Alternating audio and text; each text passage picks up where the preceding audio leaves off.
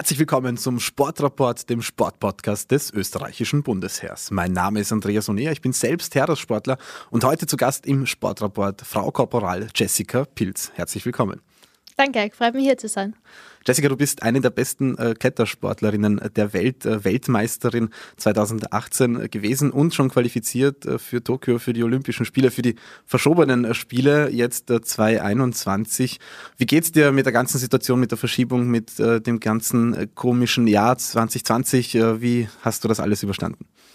Ja, es war ein sehr mühsames Jahr, mal eine Abwechslung zu den ganzen anderen Jahren davor. Wir haben keine ähm, Weltcup-Saison gehabt, eigentlich nur einen Weltcup ähm, mit eigentlich nur europäischer Teilnahme. Ähm, von dem her, ja, es war einfach schwierig, sich Ziele zu setzen, ähm, weil man halt auch nicht gewusst hat, ob die Wettkämpfe jetzt stattfinden oder nicht. Von dem her, ja, ich habe halt probiert, im, im Training ein bisschen neue Sachen auszuprobieren und einfach schauen, ähm, was mir gut tut und was nicht. Und da ist ja einfach ein bisschen lockerer sehen als eben die Jahre davor. Wir hoffen natürlich, dass 2021 äh, besser wird. Es äh, schaut ja auch schon äh, gut aus, also dass die ganze Nachrichtenlage optimistischer wird, dass wir bald eine Lösung für die Pandemie haben. Wenn du jetzt in Richtung Olympia schaust, du bist schon qualifiziert. Es gibt einen Bewerb, einen Kombinationsbewerb, der, in dem die Medaillen ausgeklettert werden. Ich glaube, du bist nicht ganz happy mit dem Bewerb selbst. Wie blickst du da in Richtung Olympia? Ja, ich glaube, mit der Kombinationswertung ist eigentlich äh, keiner wirklich happy für die Wettkampfkletterer. Man muss halt alle drei Disziplinen klettern und normal ist man Maximum mit zwei Disziplinen unterwegs gewesen davor. Ähm, von dem her hat man eigentlich eine Disziplin komplett neu trainieren müssen und lernen müssen. Und es ist eine große Herausforderung. Und ja, ich habe die Herausforderung angenommen, habe mich eben qualifiziert für Tokio und bin jetzt voll im Training in allen drei Disziplinen. Ja. Welche Disziplin war für dich diejenige, die du erst anlernen musstest, extra für Tokio? Ja, Speed ist die Disziplin, die ich davor gar nicht gemacht habe und nie trainiert habe. Ähm, Vorstieg ist eben meine Hauptdisziplin ähm, und Bouldern mache ich eigentlich auch im Training immer nebenbei mit und bin immer in die Wettkämpfe auch gestartet. Von dem her sind das meine zwei Disziplinen, wo ich mich wohlfühle. Kann man bei euch dann auch irgendwie sagen, von der Gewichtung, äh, man muss so gut sein in dem Bewerb, damit man irgendwie mehr Chancen hat? Oder das, das, also ich nehme mal an, die, die Chancen teilen sich dann nicht irgendwie ein Drittel, ein Drittel, ein Drittel pro Bewerb auf. Und, und wenn man mittelmäßig gut ist in jedem, dann, dann geht sich eine Medaille aus. Und man muss wahrscheinlich in, in einem bestimmten so viel besser sein als alle anderen. Also wie, wie schaut das dann genau aus? Weißt, weißt du das schon oder kann man schon ungefähr ein Gefühl dafür entwickeln? Ja, ungefähr kann man schon sagen. Also es ist halt sehr wichtig, dass man äh, einen Einser oder einen Zweier stehen hat, also in einer Disziplin extrem gut ist, ähm, weil ja die Ergebnisse multipliziert werden und mal eins ist natürlich sehr gut. und ja, im, im Speed kann man halt ungefähr mit der Zeit einschätzen, wo man steht. Ähm, da, habe ich auch auf alle Fälle das Ziel, unter 9 Sekunden zu kommen. Und meine Bestzeit ist bis jetzt 9,32, also muss ich noch ein bisschen trainieren. Und im Vorstieg ist es halt sehr wichtig, dass ich einfach immer Bestform komme, weil ich bin ja 2018 Weltmeisterin geworden, von dem her weiß ich, ähm, dass ich es auf alle Fälle drauf habe, ähm, im Vorstieg eben in der Weltspitze zu sein. Ja. Ist dem Speed, ist die Route da immer vorgegeben? Ist das immer gleich oder verändert sich das? Wenn du jetzt deine Zeit genannt hast, dann nehme ich mal an, dass es wahrscheinlich äh, ähm, gleich oder ähnlich ist, damit man vergleichbare Zeiten hat, oder? Genau, also die Speedroute, also da gibt es einen Weltrekord, die ist genormt, ist auf der ganzen Welt gleich. Da ist jeder Griff, jeder Tritt genau an der gleichen Stelle und in, eben in jedem Wettkampf gleich. Äh, die Route ist 15 Meter hoch. Man startet unten mit einem Startpad, wo man oben steht. Und nach dem Startsignal startet man und oben ist dann ein Passer, wo man draufhaut und dann wird die Zeit gestoppt. Das schaut ja für Zuschauerinnen und Zuschauer sensationell aus, wenn ihr da so hinauf äh, ähm, Speed klettert. Äh, für die Sportlerinnen und Sportler selbst ist es aber, glaube ich, gar nicht so angenehm, ähm, diesen Bewerb äh, auszuführen. Also ich habe in der Kletterszene immer wieder gehört, naja, der Speedbewerb ist eigentlich eher unbeliebt, oder? Stimmt das? Ja, unter die richtigen Kletterer ist halt eher unbeliebt, weil es eigentlich mit dem Klettern weniger zu tun hat. Also es geht in Richtung Leichtathletik, Laufen, die richtigen Speed-Spezialisten, die ähm, trainieren halt eigentlich viel. Auch in der Kraftkammer trainieren viel die Beine und das tun eigentlich Kletterer gar nicht. Das heißt, man muss auch ganz andere Elemente im Training ähm, ansprechen. Du hast auch gemeint, dass die Griffe genormt sind und im Sport ist immer wieder ein Thema Visualisieren. Das heißt, du kannst wahrscheinlich, wenn du die Augen zumachst äh, und dir vorstellst, dass du jetzt da hinauf äh, kletterst, könntest du dann genau wissen, welcher Griff kommt als nächster oder musst du das sowieso im Training anwenden? Ja, genau. Also man hat die Route eigentlich automatisiert. Also man weiß genau, wo jeder Griff ist und wie der Griff ausschaut und wo man angreift. Also ähm, eben, das ist schon abgespielt alles. Und ich weiß nicht, wie man blind die Route aufgeklettert, aber ich kann mir schon vorstellen, dass das funktioniert. Das ist sehr spannend. Du hast schon gesagt, ähm, im Vorstieg äh, Weltmeisterin 2018. Äh, du warst äh, da sehr jung, du bist immer noch äh, sehr jung. Ähm, wie war das für dich, dass du so früh in deinem Sport schon die Weltspitze erklimmen konntest? Ja, ich muss sagen, eigentlich so jung bin ich gar nicht mehr für meinen Sport. Also ich war schon in manchen Weltcup Finale ist eigentlich eine von den Älteren. Also es sind viele Junge eigentlich im Feld, ja. Aber für dich äh, selbst zu wissen, dass du Weltmeisterin äh, bist, wie, wie hast du dich da gefühlt? Was ist dir da durch den Kopf gegangen? Und vor allem, war es das, was du immer schon erreichen wolltest?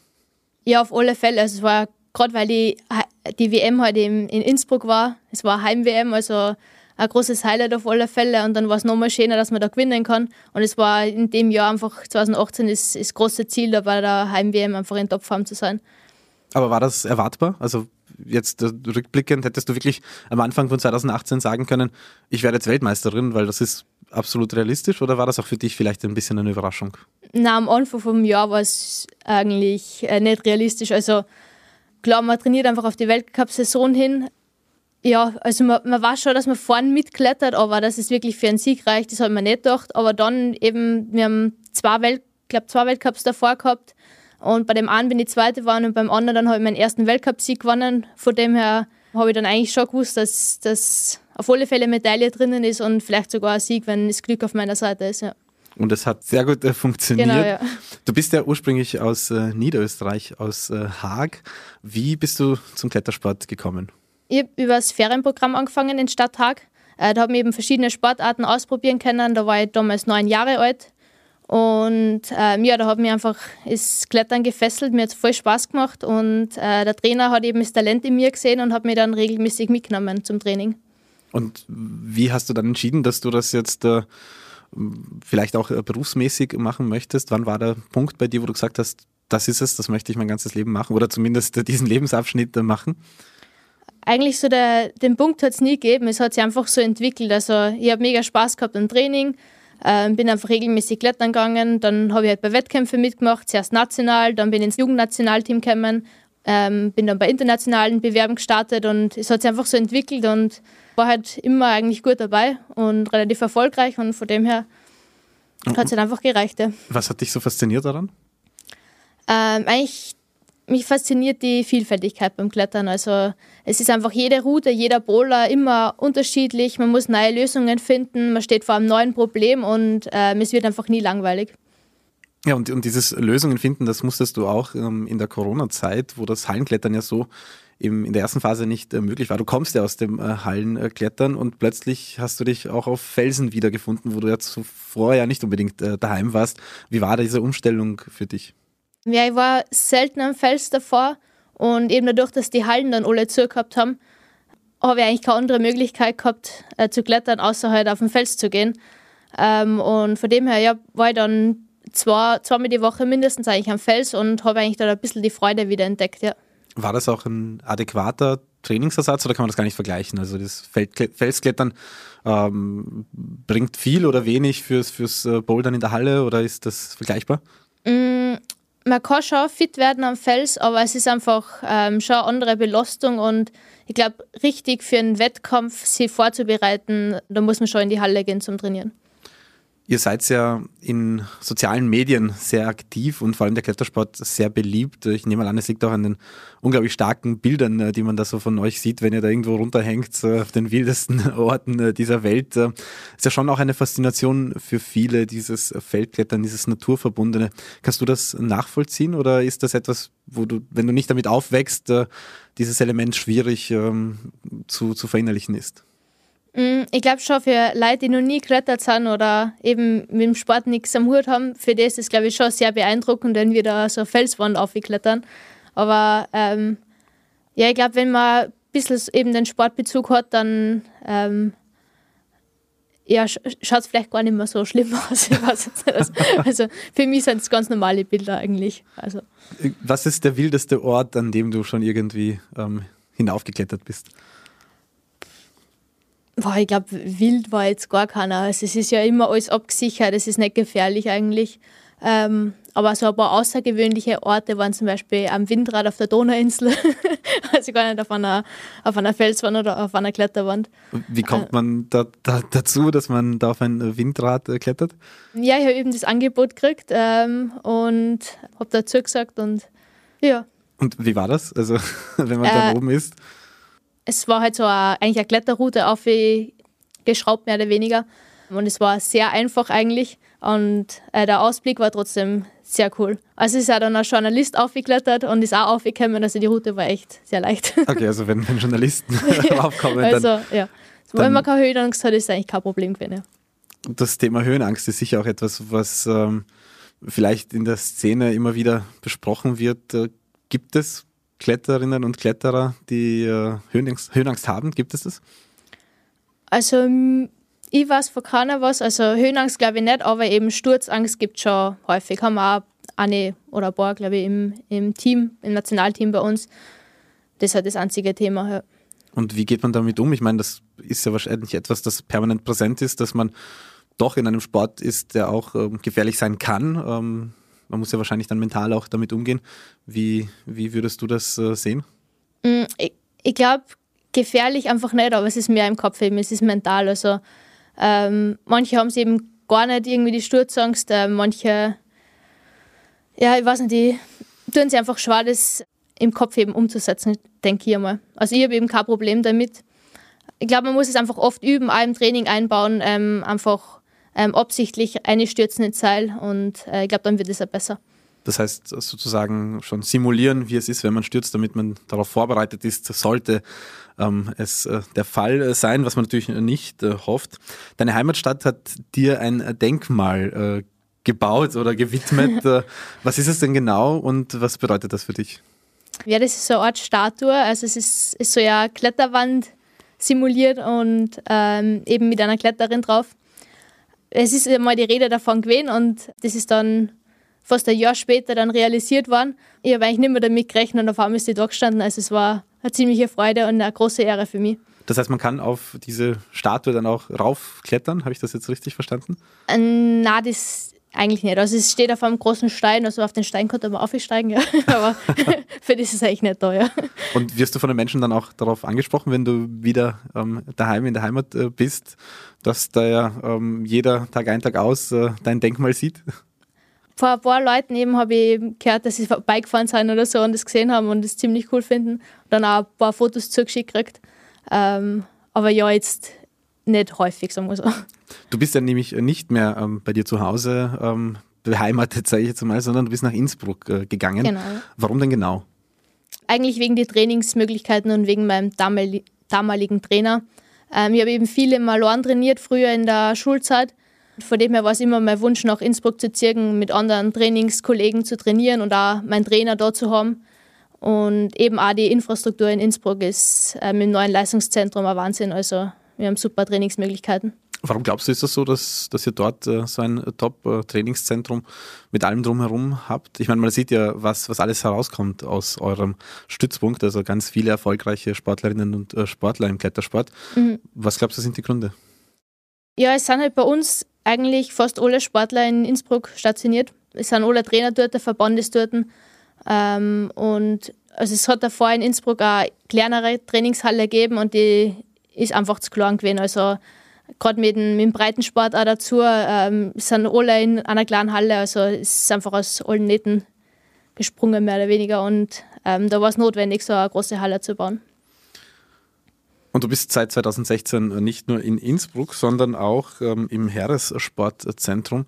Das heißt, du hast auch äh, ganz genau wie alle anderen Heeressportlerinnen und Heeressportler eine äh, Grundausbildung äh, machen müssen. Wie war diese Zeit für dich, unmittelbar nach der Schule dann direkt in die Grundausbildung zu gehen?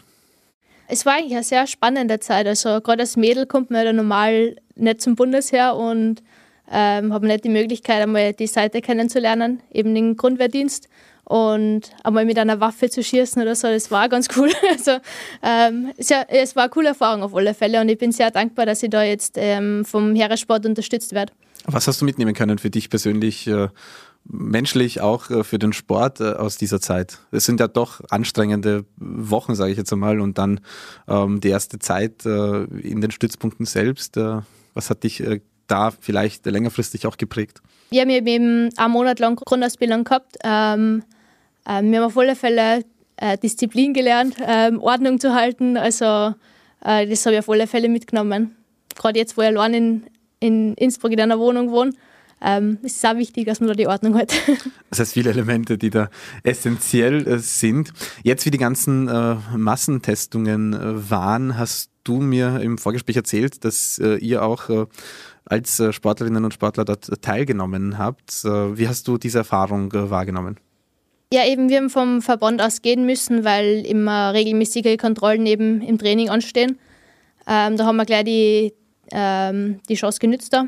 Und ähm, ja, es war halt wieder normaler Corona-Test, natürlich nicht angenehm, aber es ist wichtig, dass man sich testen lässt und einfach die Gewissheit hat, dass man ähm, gesund ist. Ja. Wenn du jetzt ähm, auf äh, dieses Jahr blickst, und wir haben jetzt auch schon Olympia angesprochen, wie würde ein optimales Jahr verlaufen von der Planung, äh, wie ihr euch das vorgestellt habt, wie ihr euch das konzipiert habt, auch äh, die Wettkämpfe in Richtung äh, Tokio selbst? Ja, wir sind jetzt eigentlich schon voll im Training. Ähm, und mein Plan ist eigentlich, dass ich schon in jeder Disziplin ein paar Weltcups starte. Es geht im April los bei uns und ja, eben dann schaue ich mal, dass ich bei den Weltcups schon gute Ergebnisse bringe und ähm, mich dann bis Juli, August voll auf die drei Disziplinen fokussiere. Du hast jetzt die drei Disziplinen nochmal angesprochen. Es gab ähm, eine Entscheidung vom IOC, also vom Internationalen Olympischen Exekutivkomitee, dass äh, Sportklettern im Programm von 2024, also Paris, dabei sein mhm. wird und vor allem mit zwei Bewerben. Das ist, glaube ich, äh, etwas, was dir entgegenkommt. Wie schaut das in Richtung Paris dann vom Programm aus bei euch? Ja, es ist sehr erfreulich, weil es eben zwei Medaillenentscheidungen gibt. Das heißt, ähm, Speed ist eine Einzeldisziplin und ähm, es gibt dann die Kombination aus Bouldern und Lead. Das heißt eben, ähm, Speed fällt weg für mich und ähm, es ist auf alle Fälle das große Ziel, dann mich dafür zu qualifizieren und eben in der Kombination dann aus Bouldern, Bouldern und Lead zu starten. Aber das heißt, du müsstest auch wieder im Training Elemente umstellen oder das ganze Speed-Training weglassen oder Würdest du dann auch im Speedbewerb einzeln antreten oder da, dann eher wahrscheinlich na, nicht mehr? Nein, auf keinen Fall. also, ähm, ich, ich freue mich eigentlich schon sehr auf die Zeit nach Tokio 2021, weil ich eben das Speedtraining endlich wieder weglassen kann. Also das ist echt nicht so das, was mir Freude macht. Und von dem her äh, freue ich mich dann, wenn eben die Speed-Disziplin wegfällt. Was machst du eigentlich, wenn du nicht gerade irgendwo an einer Wand hängst äh, und äh, trainierst? Wie, wie nutzt du deine Zeit? Was tust du alles in deiner Freizeit? Mm, ja, ich gehe gern eigentlich Kaffee trinken oder so mit Freunden. Ähm, mache eher halt chilligere Sachen eigentlich in meiner Freizeit, weil das Training eh schon anstrengend ist. Aber sonst so als Ausgleichssport gehe ich gerne auch mal auf den Berg oder laufen oder so. Ja. Gibt es unbedingt einen Ort, ähm, auf dem du hochklettern möchtest äh, in deiner Karriere oder später nachher? Also gibt es unbedingt äh, einen Punkt, äh, wo du hinaufklettern möchtest? Mm, na, habe ich eigentlich keinen im Kopf. Also es gibt schon so ein paar Reiseziele, wo ich mal hin möchte, also zum Felsklettern. Ähm, aber das ist jetzt nicht so alpin, sondern mehr zum Sportklettern. Das heißt Red River Gorge in Amerika zum Beispiel. Also da möchte ich unbedingt immer hin. Und warum genau? Warum genau da jetzt hin? Ähm, weil die Wände ganz coole Farben haben und ähm, ich, ich echt schon coole Fotos gesehen habe und es ist einfach so ein Reiseziel, wo ich mal klettern möchte. Und das wird dann wahrscheinlich auch äh, fürs Instagram-Konto äh, gute Bilder äh, geben. Ihr seid ja ähm, sehr, sehr beliebt auf den sozialen Plattformen, habt auch internationale Fans. Also im Vergleich zu anderen Sportlerinnen und Sportlern in Österreich ähm, mhm. hat die Kletterszene eine, eine sehr große ähm, Followerschaft. Äh, woran glaubst du, liegt das? Ähm, ja, ich glaube, wir haben einfach eine extrem gute internationale Community. Also Klettern ist einfach in fast jedem Land weltweit bekannt. Ähm, ob es Amerika ist, Asien, Afrika, eben Europa auch. Also eigentlich haben wir relativ wenig Follower von Österreich, sondern einfach international. Und ja, es ist einfach eine Trendsportart, das merkt man. Und das macht den Sport äh, dadurch auch natürlich attraktiv äh, für verschiedene ähm, Menschen, dass sie dann auch vielleicht äh, mit dem Sport anfangen. Was würdest du zum Beispiel jungen Menschen ähm, raten, warum sie mit dem Klettersport anfangen sollten? Es macht einfach extrem Spaß. Man braucht nicht viel. Man braucht eigentlich nur Kletterschuhe und Jog und kann eigentlich mit dem Bouldern schon loslegen. Äh, man braucht keinen Kurs eigentlich dafür und äh, kann eigentlich in die nächste Kletterhalle gehen und äh, den Sport ausprobieren. Und es macht einfach Spaß. Man steht vor einem Problem, man probiert es zu lösen und es geht in allen Schwierigkeitsgraden. Ist es auch etwas, glaubst du, was man dann im eigenen Leben mitnehmen kann? Also dieses, diese Problemlösungsorientiertheit oder hast du dir da noch keine Gedanken gemacht? Mm, ich denke schon, dass es auch im, im Alltag irgendwie ähm, umsetzbar ist, eben äh, Probleme lösen, Geduld haben und ja, auch für die Kreativität, Kreativität glaube ich, ganz gut, ja. Du hast äh, noch einige Jahre im Sport äh, vor dir, aber wenn du jetzt in die Zukunft äh, blicken müsstest, äh, wo würdest du dich genau sehen? Mm, das ist ganz schwer zu sagen. Man weiß ja nie, was kommt. Ich hoffe, dass ich verletzungsfrei bleibe und 2024 zum Beispiel ist auch ein großes Ziel. Und halt auch ja, die ganzen Weltcups in den nächsten Saisonen. Ähm, ich schaue einfach, was kommt. Also ich mache mir keine großen Gedanken da. Aber gab es irgendwie einen, einen Traumberuf, einen Wunschberuf, den du unbedingt äh, ähm, einmal haben möchtest oder, oder sein möchtest? Mm, nein, eigentlich nicht. Also ich bin ganz zufrieden jetzt mit, mit dem Sport und ähm, ja, also ich möchte auf alle Fälle im Klettersport eigentlich bleiben und ähm, auch wenn ich es eben als Athlet lasse, vielleicht als Trainer oder ja, mal schauen, was da kommt. Ja. Wo würdest du sagen, sind deine Talente, also deine Stärken, wenn es äh, um den Sport geht, aber auch ähm, vielleicht äh, menschlich und im Alltag? Mm. Also ich glaube, im Sport ähm, bin ich mental eigentlich ziemlich stark und habe glaube ich, eine gute Technik für den Sport. Also ähm, ja, ich glaube, das sind so meine größten Stärken. Und als Mensch äh, im, im echten Leben? Mm, ich glaube, ich kann relativ gut zuhören, also ich bin nicht so die Plaudertasche. also, ähm, ja. Ich denke, das ist so meine große Stärke. Was mich immer interessiert und fasziniert ist, äh, wo sich ähm, viele Sportlerinnen und Sportler selbst sehen würden, wenn sie nicht in ihrem Sport gelandet wären, ähm, sondern in einer anderen Sportart. Äh, wenn du nicht äh, im Klettersport gelandet wärst, wo hättest du dich auf jeden Fall ähm, erfolgreich gesehen? Boah, das ist ganz schwer zu sagen. Also mir haben schon immer viele Sportarten Spaß gemacht, aber was mir sonst noch liegt, wüsste ich jetzt nicht, keine Ahnung. Das heißt, äh, du hast keine andere Sportart, die du irrsinnig gerne noch äh, neben dem Klettersport betreibst? Ähm, ja doch, ich gehe eben schon gern laufen oder so, aber ob das jetzt für mehr gereicht hätte, das ich nicht. Und auf jeden Fall, glaube ich, ist äh, Klettern ähm, ab, abwechslungsreicher. Ich habe ja auch noch stehen, dass deine großen Leidenschaften äh, Kochen und äh, Backen sind. Ist das auch etwas, wo du viel Zeit hinein investierst neben dem Klettern? Viel Zeit würde ich jetzt nicht sagen, aber eben an einem Pausetag oder so mehr einen Kuchen backen oder so tue ich auch gerne. Ja. Was ist da dein, dein Lieblingsrezept? War immer unterschiedlich. Also Bananenbrot gibt es sehr oft, ähm, sonst Muffins oder so. Ganz, ganz unterschiedlich eigentlich. Das heißt, deine Familie profitiert, wenn du einmal äh, daheim bist, auch äh, von deinen äh, Backkünsten. Stichwort Familie. Ähm, welchen Stellenwert hat Familie für dich? Wie spürst du da die Unterstützung von deiner Familie? Mm, also mir ist die Familie schon sehr wichtig. Also mit der Mama telefoni telefoniere ich eigentlich regelmäßig. Also ich kann mich da immer gut unterhalten mit ihr und auch wenn ich irgendwelche Probleme oder Sorgen oder sonst irgendwas habe, kann ich mich immer an sie wenden. Ähm, und ja, eben wenn es das Training erlaubt, fahre ich ja gerne mal am Wochenende so heim nach Niederösterreich. Ähm, und ja, besuche meine Eltern ähm, und meine Katze. die sehe ich ja leider nicht so oft. Also die hast du nicht mitgenommen nach Innsbruck? Nein, leider. Nein, die ist arm in der Wohnung, das will ich nicht. also besser aufgehoben äh, bei deinen Eltern. Auf alle Fälle. Ist das das, was du jetzt machst, auch das, was deine Eltern ähm, sich für dich vorgestellt haben? Oder hatten sie eigentlich einen anderen äh, Plan für dein Leben oder hattest du immer komplett die Offenheit, dass du selbst entscheidest? Na, die haben mir da eigentlich haben mich eigentlich immer unterstützt bei dem, was ich gemacht habe. Die haben einfach, die wollten einfach immer, dass ich das mache, was mir taugt. Und haben mich da einfach unterstützt, so gut es gegangen ist. Also ich glaube, solange ich zufrieden bin und happy bin, dann passt es ja nah. Und solange du zufrieden und happy bist, bist du auch äh, erfolgreich. Und äh, danke dir auf jeden Fall für die Einblicke in deine Karriere, in äh, deine Gedanken. Und ich wünsche dir noch äh, viel Erfolg für die Zukunft und natürlich viel Gesundheit. Äh, pass auf dich auf. Und danke, dass du bei uns im Sportrapport warst. Danke. danke auch euch äh, fürs Zuhören und Zuschauen und bis zum nächsten Mal.